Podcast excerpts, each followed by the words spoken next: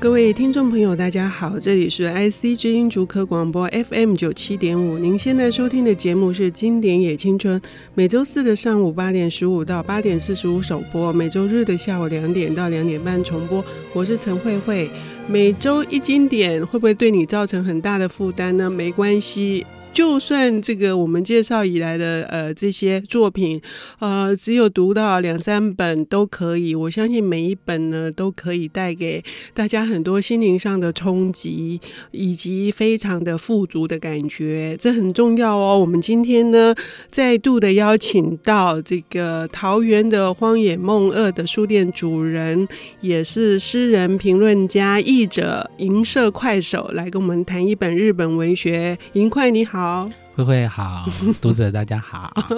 我听到这个银色银色快手的声音，我就觉得它好稳啊！哈，但是我们今天要谈的是哪一本书呢？我们今天谈的是夏目漱石的代表作《我是猫》。呃，我们是要谈猫，还是要谈夏目漱石？都可以、啊，都可以啊！大家对夏目漱石，嗯、呃，最直接的印象应该是一千元的大钞吧？嗯，对。他长达了长达好像二三十年，都是用他的头像当日本的一千块钱，一直到二零零四年吧，是由另外一个得诺贝尔文学奖的这个得主所取代。但是呢，夏目漱石之所以会一举成名，而且呃到现在为止都是百大之首，哈，就是因为我们今天要谈的这一本《我是猫》。嗯嗯，这是一本怎样的小说？我觉得这本小说最大的特点就是，它可能是日本近代文学里头首次以动物作为主角的小说。嗯、那它。特别是以猫作为第一人称的视角，嗯，也就是把这个猫就当做是人一样，嗯，它有它的想法，有它的观点，有它的观察，然后呢，它寄居在这个主人苦沙弥的家里面，那其实环境不是并不是很好，但是呢，它也自得其乐，反正呢，猫的举止呢，主人通常不会去理。会，因为主人也不知道猫到底心里在想什么，任由猫这边伸懒腰啊，还是呃睡个不停啊。那在这个小说里头，其实透过猫的眼睛，就像是我们找到了一个就是摄影机，是猫的眼睛，然后来看主角跟他的朋友邻居之间发生的事情，有的是对话，有的是日常生活。可是呢，从这些很平凡的小事当中，猫有它自己解读的方式。那猫跟人不同的就是，比方说，呃，人会喝酒喝得醉醺醺，然后大哭大笑，然后像发酒疯一样。猫咪就觉得这种东西对人类不是好东西。然后呢，它猫尝了一口酒，觉得辛辛辣辣的，这个味道挺难喝的。这些愚蠢的人类为什么喝的那么开心？这样，呃，猫自己解读的方式是不太一样的。你说到这个，我突然想到其中有一段我非常的喜欢，就是那个关于写日记这件事情。嗯、它的主人呢，一天到晚写日记，那写日记通常都是把他自己不敢暴露在人家的面前、嗯、外人面前的所谓的真面目这件事情，哈、嗯。然后这个猫就觉得说，你们人类真的很奇怪，嗯，像我呢，要拉屎就拉屎，嗯、要睡觉就睡觉，哈、嗯，然后要伸懒腰就伸懒腰，不想理你就不想理你，根本不需要写日记啊，嗯、我的真面目又是这样，我就觉得，对啊，那为什么？就是这本书是因为？他大受欢迎，是因为他写出了用猫的角度写出了我们的人类的各式各样的丑态嘛？对对对，我觉得，呃，在日本传统以来，一直到现在这个时间点，其实都不会变的一个，就是日本人很重视表与里，就是外表的样子跟你内心的想法、真实的声音。那通常日本人在不是那么熟悉的状态下，是不会轻易的把你内心的真心话、你的心态、你的真实的意见表露出来。他们会因为想要取得一种协调啊，现场的和谐，或是呃表面上的尊重跟礼节，嗯，他刻意把自我的部分藏起来。可是猫不一样，我常常想，因为我我养了九只猫，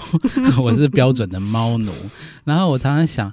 猫也挺好的啊。他也没有工作，他一天就是他想干嘛就干嘛，可是也无外乎就是几种模式：吃饭、睡觉，然后找乐子，或是那个突然间恶作剧同伴，或是恶作剧主人的各式各样摆放的东西，有杯子把它摔下去，然后有衣服把它抓烂之类的，然后是爱玩纸箱。那猫基本上它的本质是一种出于本能的。那不只是猫啦，很多动物都它是都出于本能的，不像人类，好像有了智慧、有了理智、有了文明之后，反而装模作样，掩饰自己那种哎内在属于野性本能的部分，就越在表面上会去伪装，嗯，然后自己虽然心里想的是这样，可是怕引起别人的侧目或介意。也要装出另外一个给别人看的样子，好像每个人都戴着面具。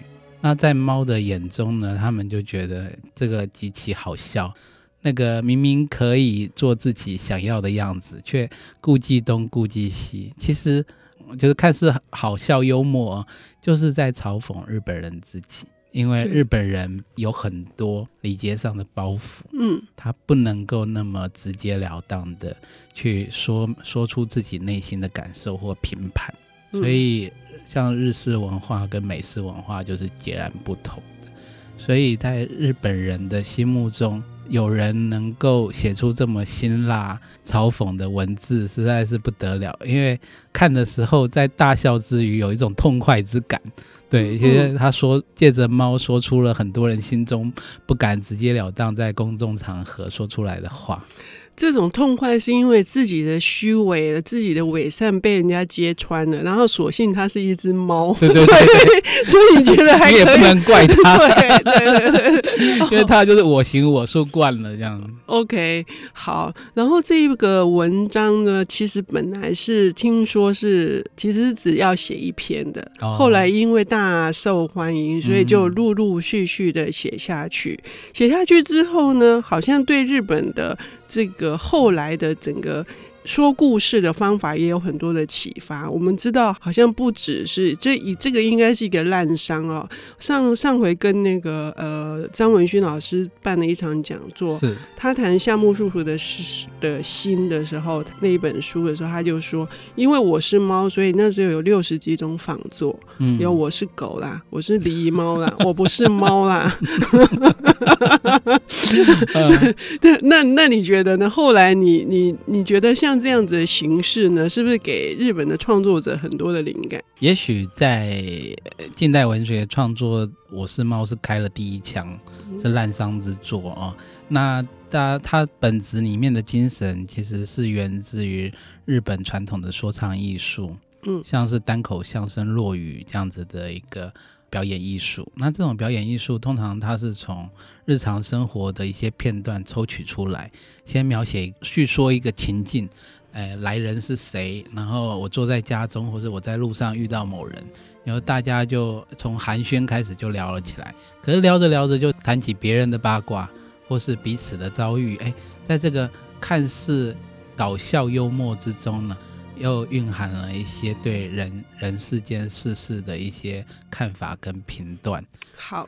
那呃，接下来的节目当中，下一段我们就要来听银色快手来跟我们细聊这个呃说唱艺术的落雨这样子的一个形式，在我是猫里面以及后来的作品当中产生了什么样重大的一个启发跟影响。我们休息一下，等一下回来。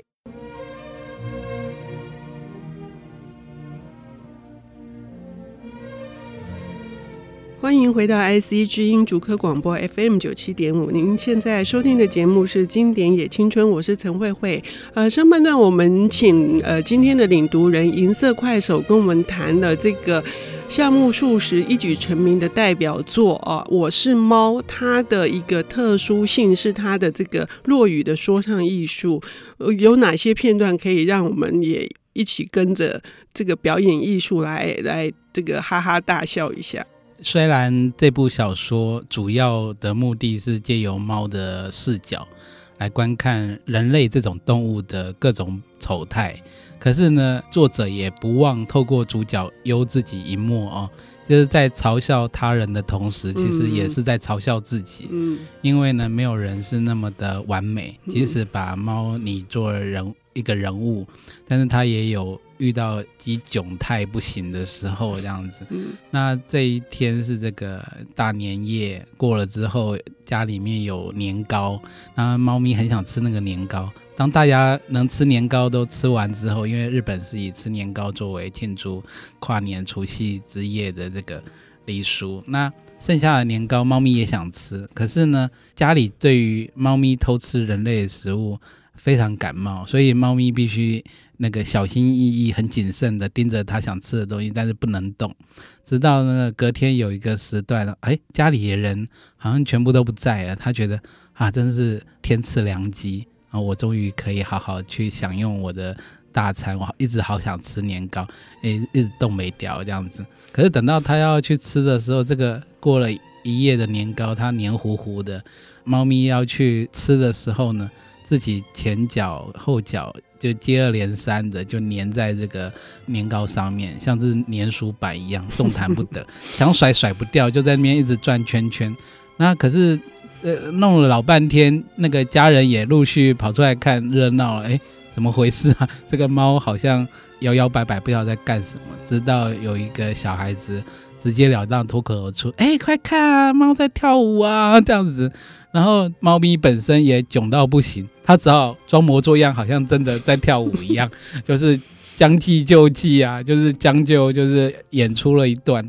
可是它在这个过程之中，自己却呃意外的体悟了四层道理，好像这些道理在说出来也是正经八百的。比方说，呃，临危之时能为，平日所不能为，此为天佑。可是呢，最后一个感想又是。一切安乐呢，皆需经过困苦。明明是一个自己出糗了、非常难堪的画面，可是在这个过程之中，居然领悟了，觉得是呃所谓猫的人生的大道理，这是何等可笑！那对应我们刚刚说的日本传统的说唱艺术，这个单口相声落语。它其实心事也是这样的。对，这一段其实可以拍成一个动画，就是从他开始觊觎这一块年糕开始，这样小心翼翼的靠近，然后左顾右盼，看有有没有人出现，会不会来阻止他。但是他一直觉得哪里怪怪的，他心里一直觉得说可能会出事，可能会出事，结果还真的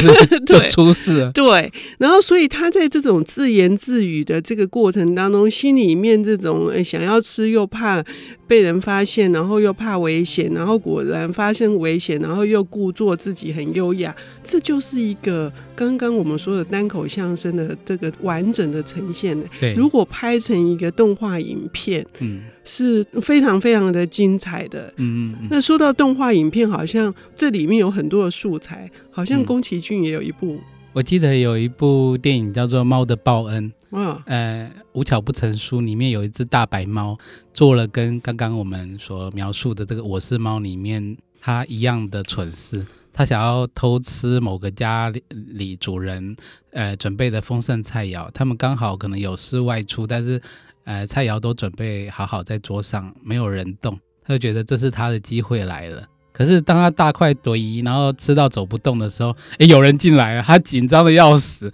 然后就哎，就是摇摇晃晃，因为又喝了一点酒，摇摇晃晃要逃出去，却一直碰到障碍物，然后一直不是很顺利，然后那个丑太。我当时只是觉得哈哈大笑，现在想起来，哎，也受到了我是猫的影响，非常明显。是哈，所以呢，呃，我们在看这本书，刚刚银块有提醒我们讲一件事情，就是说从一个猫的第三者的。然后呃，就是呃，来观察我们人类的种种的不可思议的行为。可是呢，他不是只有在讽刺自己，就是夏目漱石不是只有在讽刺别人，就夏目漱石其实也很多的时候他也是这只猫，他其实也是在嘲弄自己，嗯、所以这个是这本书里面这种多重的嘲讽，使使我们觉得我们看了会非常非常开心吗？对，我觉得这是一种像是一种辩证的过程。嗯，其实你必然会先去怀疑别人的行为举止